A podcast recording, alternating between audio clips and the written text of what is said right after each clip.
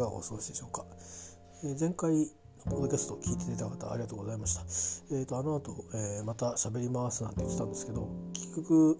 えっ、ー、と寝坊ですねさっき言うと。起きれなくて、えー、行けなかったお医者さんが2つあってそのうち1つはどうしても行かなきゃいけないお医者さんなんで、えー、ご相談して、えー、空き枠で、あの最後の見からってことで見ていただいて。でまあいくつかちょっとねなんか最近体調が変わってきたのかいい加減その体が追いつかなくなったのか分かんないんですけどなんかこうまともに布団に入ってまともに起きるってことがほとんどなくなっちゃってもう風呂も入ってさあ寝るかって状態であの薬飲んでうとうとっとしてるとそこまま寝ちゃうとかいうことが結構多かったんで話をして、えー、まあ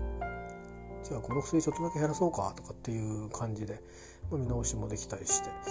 あとは暫定的にあの、えー、と前回通院した直後からねそのちょっと腎臓の病があるかもなんて話になった時に電話であの相談したんですけどその時に、えー、減らした薬があってそれはあの何て言うかな腎臓を悪くするっていう薬ではなくてまあ、悪くする悪くする薬っていうかあのなんていうかな。えっ、ー、と血液のなんか濃度をねあのこう上げてしまうようなあの影響がある、うん、何のことだったかな。なんかそういうだから減らすと減らしますかぐらいな感じで。でもそれもこっちにもリスクがあるわけですよね。こっちのリスクとはそっち側の反対他のことのリスクをどっちを取るっていうことで僕の方が調整できるものないですかっていうことを言ったんで、まあ、調整できる範囲でやったやつなんですけどそれをまあ正式にじゃああのこういう飲み方に変えましょうねっていうことであの、まあ、ちゃんとあの診察の時に処方してもらってっていうようなことがあって帰ってきましたけどね。で昨日は結局、うん、なんか反逆転したような日になっちゃったので、えー、まあ、家に帰った時に夜ご飯の時間帯に昼ご飯を食べるみたいなことだったんでちょっとなんかしっかり食べていきたいなと思ったんですけどまあ今はちょっとねまだあの検査も正式な検査もしてないし正式な検査をしましょうねって言ってるものの他方でなんか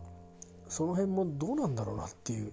あのもしかしたら、うん、経過を見るだけの人になっちゃうのかもしれないなっていう、えー、こともねちょっとあって僕とするとなんかお金がかかるのは嫌なんだけどでもなんか後でね取り返しつかなくなるんだったらちゃんと調べておいてくれた方がいいなって、え、思ったりして確かに病だって分かったら分かっただけ治さなきゃいけなくなるからうんというかそのその時に治すとしかなないんですよね結局、うん、あるいは何かを変えるとかなんかとにかくあのどこでどういう負担が生じるかっていう多分頭の方でその負担してた方が後々確率としたらねあのなんていうかなのね腎臓の方って、まあ、ご存知だと思いますけどあの特別なその治療っていうよりかは何ていうのかねあのまあまあ、治療治療と治療か、ね、あの透析とかっていうのが必要になってくるんで孤立がなかなかにあの本人やあの、まあ、いろんな関わってる家族なんかもそうだしまあ、結構本人の負担が結構大きいんですよね。それから、まあ、経済的負担も大きくて、えー、らしいんですよね。でまあいろいろ多分なんか使えるものはいろいろあるのかもしれないんだけどうんまあだからそんな風になっちゃうのが10年後20年後に起きるっていうのが分かってる病を持ってるとしたら改善をしときたいもしくは治せるものもレアなケースでいくつかあるらしいんであのるいは直せるっていうか、まあ、ほとんど完治みたいにできるようなもあるらしいのでそれだったそうだとしたらそれは直しておいた方がいいだろうと。えー、でそれをやったにしたってあのそのやったことの何十パーセントの人はやっぱり20年後から透析とかっていう統計があるそうでだからその6割に入りたいっていう6割入れたらラッキーだよねっていう可能性が残るわけですよね。だけどなんとなく経過観察っていうふうにってことは悪いけど気づいた時には遅かったっていうことになるわけで。だから例えば今、まあ、何十万かかかります。で保険でまあ何割かまだどうにかどうにか出せると思うねだから未然に起きる分が何十万かあるってしても先々ねもううんもう本当におじいさんの入り口にしっかりともうどっしりおじいさんっていう風な状況になってからそういうのが始まるとなるとちょっとねしんどいよなというふうに思って今せっかく疑いがあるんだからこの疑いをてこにしてあのいろんなものを改善するっていうことや自分が生きていく上でのあの足元をちゃんとそういう人間なんだっていうことを自分で自覚して生きていかないとあの間違うと思うんですよね。なんか手に入れたものを全部失わなきゃいけなくなるとかいうことがもうししやすくなっちゃうっていうかななんか無責任ですよねなんかいろいろ関わるあの人やものに対してあとはやっぱりこんな状態でねちゃんとうん雇ってくれっていうのもなんか僕は違う気がしていてちゃんと直さなくちゃいけないんじゃないかなって思ってるんですね。直すっていうか今できることをしっかりやりきるっていう、まあ、そう思ってんですけどちょっとなんか今ふわふわっとした状況なんで なんかふわふわっとしてねはっきりしないのもなんかなんかちょっと気味が悪いというかまああの一つはまあねあのその医学お医者さんのあのなんか多分意味があってのだと思うんですけどあのいくつか検査の項目がある中で再現してない項目があってもともと悪いのは悪いっていうかまあそういううんまあ何ですか。うんとあの健康診断でいうとこのメタボみたいな言い方があるんですけど腎臓にも。それになってるのはもう間違いなくて。でそれのまあ重症度ですね、えー、っていうのも、うん、まあ大体、うん、その境界線上でってことなんでほっといたら悪くなんだろうなという感じらしいんですね。でそれから他の病気かもしれないっていう可能性もいろいろあって他っていうか腎臓の病でもいろいろあってですね。その中の特定の病の時に見る、まあ、あの項目があってそれがそのここのところいろんな検査で出てきた値が全然その大学病院の検査では出てないからそれはちょっとねあのなぜかわからないからもう一回だけ調べてうんとりあえずここでは出てないということで、まあ、事実を固定しようとしてるのか、えー、でも調べればはっきりすることなんでそういった前提をどう置くかっていうのを、ね、こんだけ検査してこうでしたっていうふうに、ね、あの一応やっぱり調べたくなかったと。だけども調べたらこうだったっていうふうにちゃんとこう経緯を明確にしようとしてるのかなとも思うし一応まあ話としては検査を受けた方がいいと思うと進行は気づかないから気づいた時にはもう手遅れっていうことになりがちなので今せっかく気づいたんだから検査だけはしといた方がいいと思うということで私もお願いしますというとこまで言ってあのもう一回検査しようみたいな話になったんでその事前のね。だからもともとの話がどういうふうに絡んでるのかちょっとは自分もうまく整理できないまま、まあ、診察を終えてきちゃったんでわからないんですけど最終的にねどういうふうに言ってくるか。それを受けてから相談しましょうって言われたんだけどその相談しましょうが検査のことを相談しましょうなのか。うんとまあつまりまあなんですかな。あの検査からその後のことも含めて、うん、まあ可能性のなんていうか2つあるのか1つなのかっていう。うんね。あの主にここを多分、うん、想定しての検査になるとかってことをおっしゃりたいのかちょっと分かんなくて。まあそんな今そんな感じなところにいてね、えー、なんですよ。だから食生活もちょっとこう自分なりに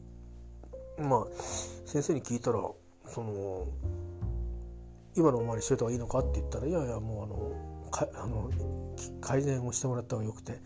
それをもうタンパク質の量とかって僕はちょっと言い出したんですけどそんなものはどうでもよくてとりあえず体重落としてくださいって言われたんででまあそういうことなんですよね。で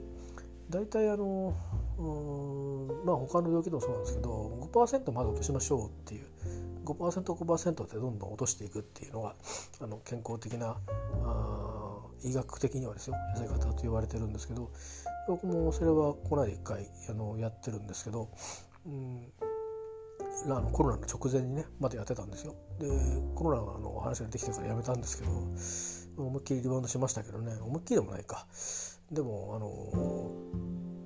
まあそうですね。それなりにやっぱりぐーっと落とすと、あの、体は楽になりますよね。やっぱりね、うん、やっぱりだってそうですよね。あの米俵みたいな米俵ってことないけどお米のあのねこう重いじゃないですか。あれが体についてるのが落ちるわけですから。体腰も楽になりますしね。だからできればと思ってるんですけどまあコロナがあるんでねあったんで、まあ、免疫落としちゃうかもしれないなと思ってこのままこのままどんどん落としてったらねで普通にしてようと思ったら動かないもんだから太りましたね。で食べ食べちゃうからね結局ね。なんかなんかつまんでるから、えー、うんこんな太りっていうかまあ俺の場合はまあもともとそういうことしがちな人なんで、えーまあ、それで、まあ、今回は、うん、先週の半ばですよね行ったのもだからまだ3日4日しか経ってないんですけど、えで一応意識して早速直してるんですけどまあまあまだ落ちてるなっていう実感はなくて落ち落ちていきそうだなっていう気配ぐらいですね。でだから残り2週間なんですけど次の検査まで、うん、どれぐらい落とすのを目標にするかってするとまあ普通5%っていうところだからまあ2.5%っていう感じじゃないですか。2週間しかないからね。あの傘の問題で言うとあの体重が大きいので 傘が。あのそれでも結構な量落ちるんだと思うんですけど、うん、でもまあどうだろうな。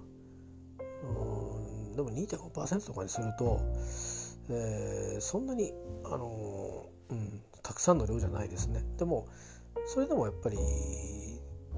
落とさないよりかはやっぱりつまりこのものにしたらあってで何かものに例えるとっていうと結構えこんなに体から落ちるのかっていうことになると思うんで、えー、まあ2%なり2.5%なりをねちょっと軸に、うん、あのちょっとあの減らないかなっていうのを模索してやってみようかなと思って今も続けてます。えー、であとまあそういうことでなんか自分があのはっきりとした病名は伝えてられてないんですけどとりあえずまあ腎臓の、えー、を軽く悪くしてるっていうことには間違いないらしくて。ででもなんかいろんな説明の図見てるとなんか軽くっていうよりかは、うん、いや軽いところから、まあ、軽いんですけどね。数字上からはあのグレードとしては軽いんですけどただ管理の仕方としては結局厳しいところにも入っちゃってるんですよね。だからこれその先って結構もうアウトな あの僕が今いるそのグレードの中っていうのが2つに分かれてて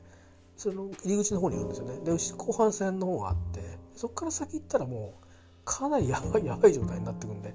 つまりここでとどまっておかないとっていうところなんですよね。だから結構それ見てあこれマジでやばいやつじゃんと思ってあの先生からでも言われてませんけどね、あのそんなこと気にしないでいいからとにかく大量としないどうしてくださいって言われたけどやっぱそうは言ってもねあのそういう病のようになった場合にこういう食生活に気をつけるべきだっていうのが、まあ、ネット見れば普通に出てますからできるだけそういうふうになるようにしようと思っているんですけど正直でも何食べていいか分かんなくて野菜もね食べ過ぎるとあの腎臓に負担かけるようなことになるみたいでなんでかっていうとあのカリウムっていうのが野菜には結構あってカリウムってあのたくさんこうおしっこをね排出するような効能っていうか逆に言うとそれがいいいいことなんですよね普通の人間にとっては。だけど塩分が出たりとかだけど弱ってる腎臓に対してそういう働きを要求するような 物質を摂取してしまうということはそれは負担になってしまって炎症を進めることになるんですってだから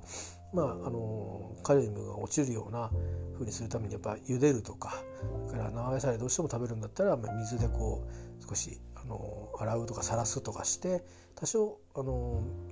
割と落ちるらしいんですよ。流れるらしくて、まあ、一緒に風味も損なっちゃうことがあるのかもしれないですけどちょっと分かんないんですけどね。ででもそう言っちゃうともう処理が大変じゃないですか。でだからうんいろいろ考えて玉ねぎは意外といいかもって思って、えー、玉ねぎとかあとはまあなんかさっき茹でる野菜ね、うん、だからあの、まあ、油炒めも別に構わないと思うんですよねこの際。あの野菜炒めのあの肉抜き、うん、まあちゃんと計算できればあのあれ肉入っててもいいんですけどそんなに食べれないですよ肉はね。えっ、となんかね脂身が多いんじゃなくてタンパク質で取るんでバラ肉？なんかあれですよバラ肉なんか6枚分ぐらいしか僕食べれないです1日に。だからそれを6枚を何で食べるかっていうことだから普通に焼肉なんて食べたらもうアウトですよね多分。え、まあそれ2日で2日であの平均すればいいかとかそういうもんじゃないみたいです。あのダイエットと違って。1日のそのその腎臓のその機能の与える負荷なんで負担を与えすぎちゃうとやっぱりね例えばパーンって割れた風船戻んないじゃないですか。だから割れちゃうとダメなんですよね。1日のやっぱ量ってキープしなきゃいけないみたいで。だからそんなにいろんなもの食べれないです。鶏肉だから豚肉だから牛肉だからってのはあんまり関係ないですね。見てみたら、えー、つまりそういうタイプの動物性タンパク質ってことだと思う多分。なんか毎日僕トースト食べるんですけどもちろんご飯にもタンパク質が入ってるっていうのをさこのところええー、と思って知ったんですけど大体食パン食べてて僕は薄いの食べてるからあれだけど大体 5.6g タンパク質が入ってるんでそうですね。でもちろん食塩も入ってるし、うん、だから、まあ、僕の場合だとあのもうこれ決まってて、えーと、どれぐらいまで取っていいかっていうのが厳しめに規制した方がいいらしいんですよねそのグレードによっては。あの標準体重のあの標準体重の係数標準体重を出す係数があるんですけど標準体重の BMI じゃないですよね標準体重のうんあ標準体重って言ってもあのそうそうあれかもしんないえっ、ー、とあの体重からあの身長から体重引いて、体重？体重身長から？身長から体重引いてなんか0.9とかそんな 100, 100引いてか100引いて0.9ってそういうその、えーと、標準じゃなくて BMI の方のこのやつですね。身長を100で割った小数点第1位までの値を2乗してそれに、えー、22をかけるのかな、うん、でそれが標準体重の,、ま、あのになるんですけどその標準体重に対して、えー、まあこれどんだけかけるかっていうので、まあ、なんか25とか22とかうんまあがまあそのなんていうかなあの基礎代謝相当と言われるやつででそれより少なく食べれば痩せるよねっていうのよくダイエットの時に使われると思うんですけどえっ、ー、と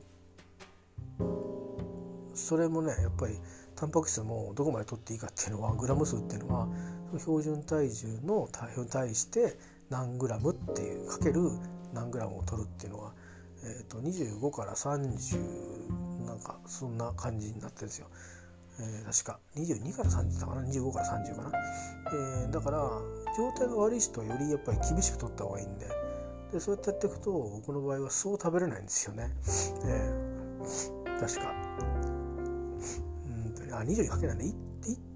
その標準体重のなんかもっとなんかねなんかグラムが単位単位がねちょっと違うグラムなんだよね。うん。多分多分あれないかな。その 1. 点いくつの事情かける何グラムみたいなそういう計算だった気がするな。うん。だからそんなに食べないですよ。うん。だけで食塩に至っちゃ6グラムですからね1日。糖尿病の人が食塩のコントロールが 10g とかだったと思うんで 10g でも大変だなって思った記憶が昔生活してた時にあったんですよ。で私は糖尿病にはあの疑いは、もにも届かなかったんでまあやばかった時期もあったんですけどね一時的に。でも大丈夫だったんで,、えー、でその後もまあ大丈夫な生活習慣をキープしてるんでなんとかなってたんですけど腎臓が 6g ってね 6g って言うと結構ねこれもねすぐ突破しちゃうんですよ。あの外食とかのやつだとなんならもう1食食べたらもう今日何もあとしょっぱいのダメみたいな。でしょっぱからっていうんじゃなくてナトリウムですからね要は。だから塩辛いもんはダメだっていうだけの話じゃないんですよね。あの何でもナトリウム入ってるんで、うん、結構ね大変ですよほんと。だから誤差があるからあの表示のやつなんて結局誤差があるんで少しだから少なめに取るようになるんでほぼほぼ味気のないものになってくんでしょうねきっと、まあ、一応僕も醤油は減塩をまあもうこの暮らし始めた時からなんかどうせ生活はおかしくなっちゃうんだろうから塩分は少なくした方がいいんだろうなと思ってあの塩分はなんか4割カットとかなんかそういうやつにしてますけどでもだからといってたくさん使えるとかじゃないですね。で最近はもうあのなんていうかなかけるのやめましたね。あの皿に移して、えー、もう少ないかな足りないんじゃないかなぐらいな感じの量の醤油を使ったり、えー、ポン酢なんかでもポン酢は減塩ポン酢とか別に僕買ってないんで普通のポン酢なんですけど少ないかなって鍋とかのねつける時に少ないかなっていうぐらいでちょっともったいないといけないから薬味で生姜入れたりとかして、まあ、生姜も吸ってないからねそのなんか中に入ってるもの成分とか分かってないからもうケースケースっていう箱捨てやったしゲーム性によるといろいろ入ってるのかもしれないんですけどね。まあそんな感じであのー、まあもう健康維持っていうのだけで、えー、暮らしてるっていう感じですね。はい。健康維持といえばそろそろ寝ないと明日の えー、出社なんで、えー、差し支えちゃうんでねそろそろこの話もおしまいにしたいと思います。えー、とまた、まあ、僕の日常話がちょっとしばらくは中心になっちゃうかなと思うんでなんかそんなに珍しいことをすることもないかもしれないんでか本当ね歩きながら見たもの喋ってるといいんだろうなと思うんですけど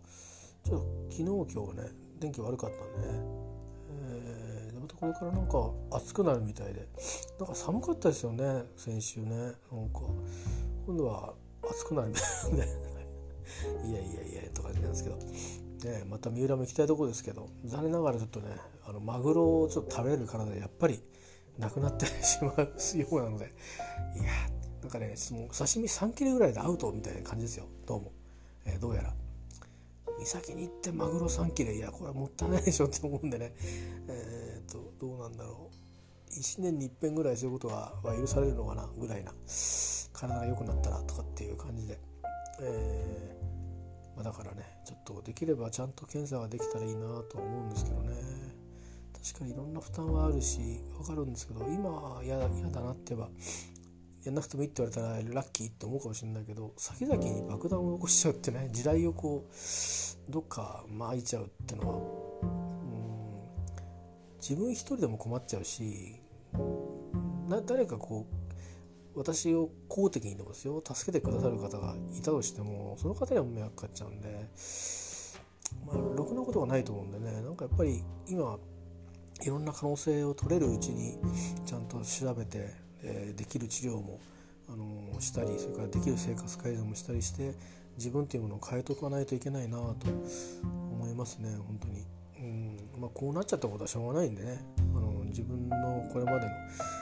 生きてきたことの積み重ねなんで、えー、そうやってあのいう結果になるようにしたでしょうから。でそれが悪いとも思いませんし、えー、まあ、十分楽しんだんだと思うんで、ね、別にそういう生活だから。別におかゆだけ食べてても別にいいわけですよね。あのご飯の。うん味気ないかもしんないけどむしろこう食べ物に悩むぐらいだったらおかゆ食べればと思うけどおかゆもまたね作るのが大変だったりするんでね、えー、なかなかね今の IH でおかゆ作る自信ないですよ僕、うん、だからまあ出来合いのおかゆなんてのもありますけどあれ塩が入ってるの多いんでね。なかなかね、まあ、入ってないのもありますけど。まあうんちょっとまたねそういうふうないろんなバリエーションも考えたり、えー、してみようかなと思いますけど多分今のあれかなおかゆメニューあったかな炊飯器ちょっと見てみようかなね、おかゆなんかは意外とねいいと思うんですよね。まあそういうことでなんか健康トークみたいなっていうかあの健康トークで一人悩んでますみたいな話になっちゃいましたけど皆さんもどうかあの本当あのやっぱりあれですよ本当あの変な話ですけどなんかこういうのってこういうのってっていうかもう僕どれだけこのところあの予期しない ことだらけにこの1年半ぐらい見舞われてるのかって思いますけど、まあ、もうそういう時代に入っちゃってるんでしょうねきっとね。いろんなことが予期しないことばっかりが起きるっていう。で別にその必ずしも自分だけ責任があるというわけじゃなくて、えーね、でもまああと運みたいなね、うん、あとはどんだけ体鍛えてたかとかいろんなことがきっと関係してると思うんですけど、まあ、僕はについてはあの自分のことは自分であのあしょうがないなっていうふうに思ってるのでいいんですけど皆さん方はあのまだまだもしかしたらあの、ね、気をつけようっていうことで済む方であればラッキーなんでよかったら、ね、僕のこの話を聞いてあなんか大変面倒くさそうだなと思ったらあのあのちょっと調べてもらってあじゃあ、ね、食事をちょっとこう変えていこうとか、ね、ダイエットすればいいってもんでもないわけですね。仕事食事の質が問題なんであのバランスを考えてもらったりとか、うん、やっぱりやっぱちゃんとちゃんと寝ようとかね、うん、それから今仕事の働きすぎっていう方はあんまりあの一部のあの負荷がかかってる方は別としたらいないとは思うんですけどでもねなんかいろいろいろいろなんかろいろ辛いからこそちょっと気をつけなきゃとかいうことでね。あのまあ楽しみをしてストレスをこう逃すってこともすごく大事だし、まあ、ストレスは良くないらしいんですよ。やっぱり腎臓の病にも。だから僕の場合ストレスっていう弱点がねやっぱあるんでで今一応1年半ぐらいはストレスかかりっぱなしだったんでずっとかかってるんでね。やっぱりだからまあやっぱり体の動きが悪くなるんですね。でその他に皆さん等しくコロナのストレスがかかってると思いますから等しくつっても住んでる地域によって都会だから多いとかっても限らないと思うんですよ。なんかあのうるさく言われるからとかいう意味でね圧力がとか無言の圧力がとかそういうのでも多分ストレス高くなるしそれもあるでしょ。だから個人的なそのさらされてるそのストレスとあのもう引き受けざるを得ないなんかもう世の中のストレスと重なってるのと自分がもともとの良くない生活習慣とこう合わさるとね足し算っていうか掛け算になってえー、なんかどっかでえっとこうテコが働いてる気がしますね。だから皆さんもね、あの、いい意味でテコを働かせばあの健康で、えーと、いられる時間が長く続くと思うんで、えー、なんならずっと健康でいられると思うんであのどうかね、あのー、多山の多山の石ってこと僕大した人間じゃないですけどどうかねそうしていただきたいと思いますよ本当に。うん、あのコントロールって楽そうで結構大変ですよやっぱり。うんあのまあ、まだコントロールできるだけいいじゃんっていうことは言えるんですけど実際どこはね本当はこれ進むともっとあの大事になっていくんでですけどまあやっててもいずれ大事になる可能性を僕はもうはらんでしまったっていうことになるのでねその友人に立ってしまってるというこの現実から逃れられないんでできれば皆さんにはここまで来ないであの戻ってって。もらいたいなと思うので、えー、どうしたらいいかっていうのは多分グッともらえればいろんなことが載ってると思うので、え、こうしましょうああしましょうってねなんないためにこうしましょうって載ってると思うのでぜひそうやってあの、ご自身にとって健康の上でハッピーな生活をねしていただきたいなと思います。自分がまさかねこういう病になると思わなかったですね、えー、とかだからそういうとこじゃないですか。やっぱりまさかは俺がっていう。そういうところがやっぱこう甘かったのかなって思いましたね。体重のことは気にしたりしてたけどうんなんか内臓をやられるっていうなんかかもしんないっていうのはあんまり肝臓はね散々から言われてるし意識もしてるから高くなりすぎたらダイエットするとかいうふうにしてやってたけどさすがに他の臓器はね、うんまあ、それ言っちゃうとこれから大腸だなんだっていろいろねポリープがとか見つかってくるんでしょうけど、まあ、ちょっとこう治らないねあの臓器にやっちゃったっていうのはちょっと不覚でしたね。うん、本当に大事にしてください。ではあ30分かしゃべちょっとしゃべりすぎだったね。またあのー、うん、あんまり今ではないかもしれないですけど、さっき一回締めかかったんでね。それはね、また出てきます。では、どうか皆さん、あの、ご息災で、えー、いてください。元気でっていう意味です。いてください。